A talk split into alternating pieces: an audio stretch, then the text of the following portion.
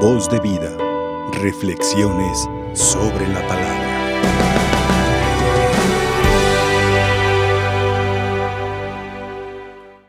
La división es obra de Satanás y que Dios lo reprenda.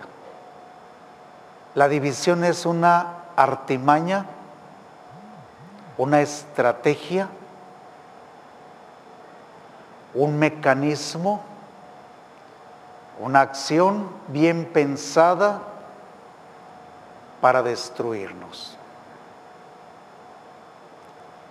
Es polarizar a un grupo contra el otro. Y ya dice el dicho, a río revuelto, ganancia de pescadores. Pero aquí no se trata de ningún pescador que sea digno de ser nombrado, sino es el adversario de Jesucristo.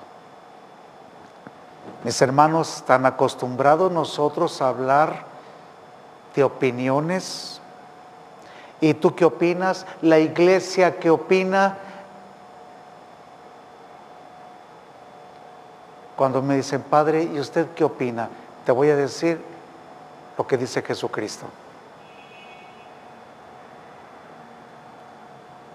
Yo no, en las cosas de fe y costumbres, no nos debemos de regir por opiniones, sino por lo que marca la palabra de Dios. La palabra es, de Dios es salvadora. La palabra de Dios no está para acomodarse a nosotros, a nuestros grupos, a nuestros gustos y caprichos.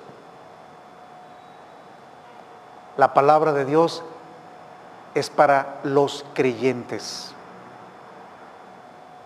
y para aquellos que escuchándola puedan conocer al Señor. Si nos percatamos un poco, este ha venido siendo el método de autoridades a nivel gobierno, a nivel familia, a nivel escolar, a nivel social, dividir. Ahorita lo que vale es tu opinión. Hay que respetar las opiniones, sí, pero toda opinión no debe de aceptarse simplemente porque puedes hablar o puedes pensar. No se trata de falsos irenismos. Para que haya paz, todas las opiniones aquí entran, cuidado. Muchas opiniones no son solamente contrarias, sino contradictorias y van en detrimento de la dignidad del hombre y de la salvación del hombre. Cuidado. La división no viene de Dios, es obra de Satanás, que Dios lo reprenda. Por eso, mis hermanos, hoy San Pablo que escribe a la comunidad de Éfeso, también nos recuerda a nosotros que nuestra fe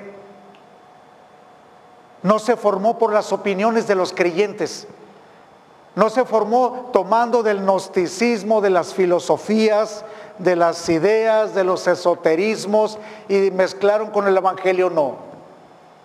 Si ha permanecido viva la fe, ha sido porque nuestra fe está puesta en una persona y esa persona se llama Jesucristo y en su doctrina.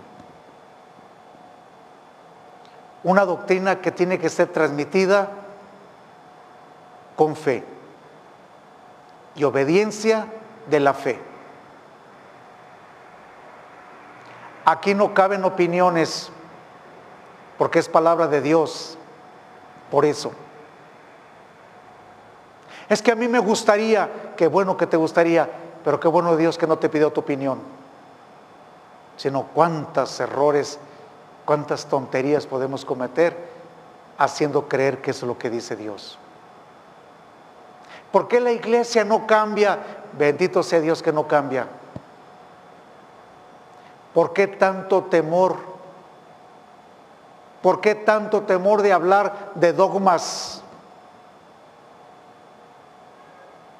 ¿Y por qué tanta aceptación de opiniones?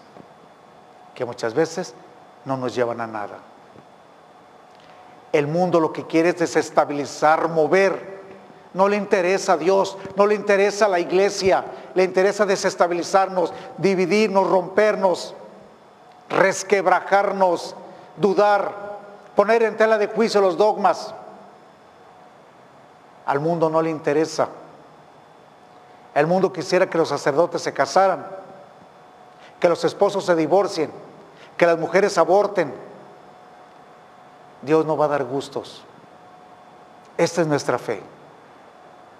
O somos cristianos o no lo somos. Así de sencillo. Y no se trata de ser ni retrógradas, ni oscurantistas, ni conservadores, ni medievales. Se trata de permanecer firmes en la enseñanza de Jesucristo, que es palabra divina.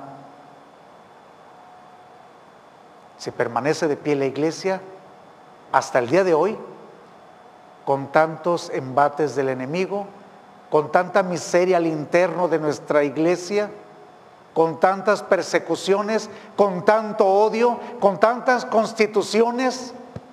Y aquí estamos. ¿Por qué?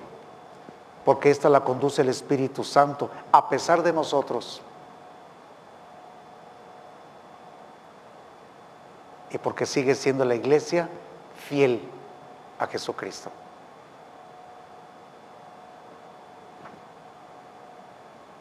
¿En qué consiste la fidelidad?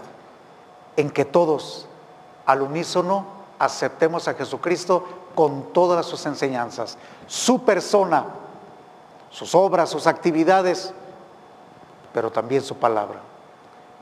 No solamente creer en Cristo, sino creerle a Cristo. Por eso San Pablo dice, para poder guardar la unidad, para poder guardar la comunión entre tantos que pensamos distintos, tradiciones, pueblos, naciones, costumbres, formas de pensar, porque entre todos dice es posible que podemos unirnos y permanecer unidos en comunión la Iglesia Católica, porque tenemos un solo Señor, una sola fe un solo bautismo, por lo tanto, el mismo Espíritu, que no se nos dio en pedazos a cada uno, ni se nos dio de acuerdo a nuestras cualidades o de acuerdo a, nuestras, a nuestros méritos. El Espíritu se nos dio completo a cada uno. Un solo Dios y Padre de todos. Por eso la unidad de la iglesia no está en lo que pensamos, sino en quién nos dirige. Cuando nosotros perdemos esa mirada de enfocarnos en Jesucristo y su mensaje, el de Jesucristo, no las opiniones que dicen de Jesucristo, la palabra misma de Dios, entonces nos mantendremos unidos. Porque será el Espíritu Santo el que nos hará decir a todos juntos, pobres, ricos, miserables, pecadores y en la gracia, Abba, Padre. Y Dios dirá de nosotros, Hijo.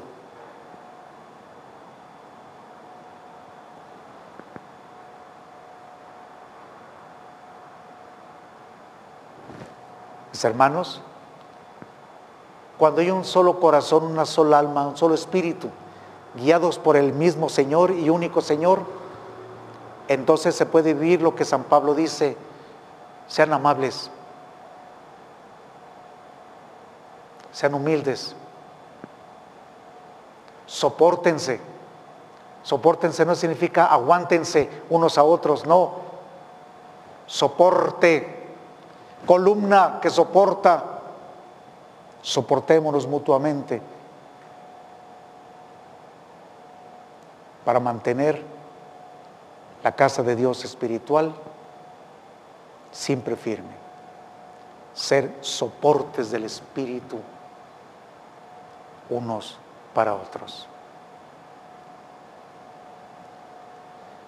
Esta es nuestra fe. Es que a mí me gustaría que la iglesia cambiara. Esa no es la de Cristo. Es que yo creo en Cristo, pero no creo en la iglesia. Qué curioso. Porque tú estás decapitando a Jesucristo. ¿Sí? ¿Quién es la iglesia?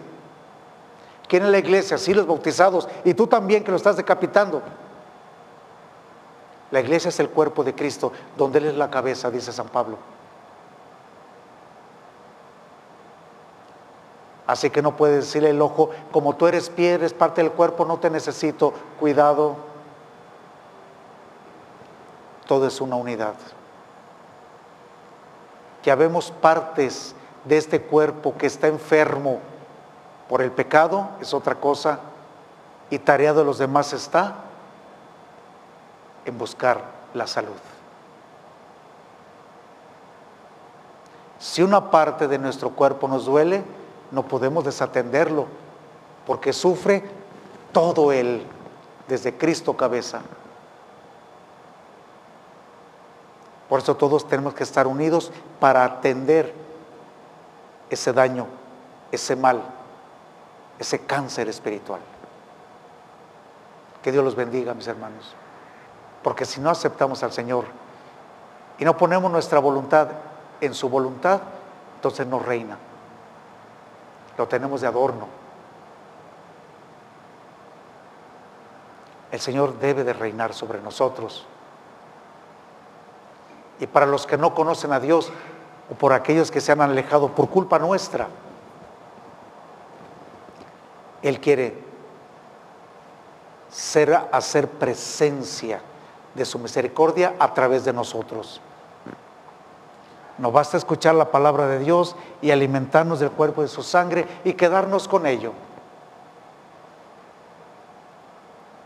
No se trata de engordar nosotros, se trata de ser transmisores de esta verdad, testigos, no contadores de cuentos ni de historias, testigos de su amor. ¿Y cuál será nuestra fuerza para poderlo hacer? Que Dios vive entre nosotros. Que la Santísima Virgen María nos acompañe, ella como misionera, como evangelizadora, para acercarnos con un corazón humilde, amable, como dice San Pablo, para poder ser testigos de palabra y de obra del amor misericordioso de Dios en nuestra vida. Dios nos bendiga y la Santísima Virgen María nos acompañe. Que así sea. Voz de vida. Reflexiones sobre la palabra.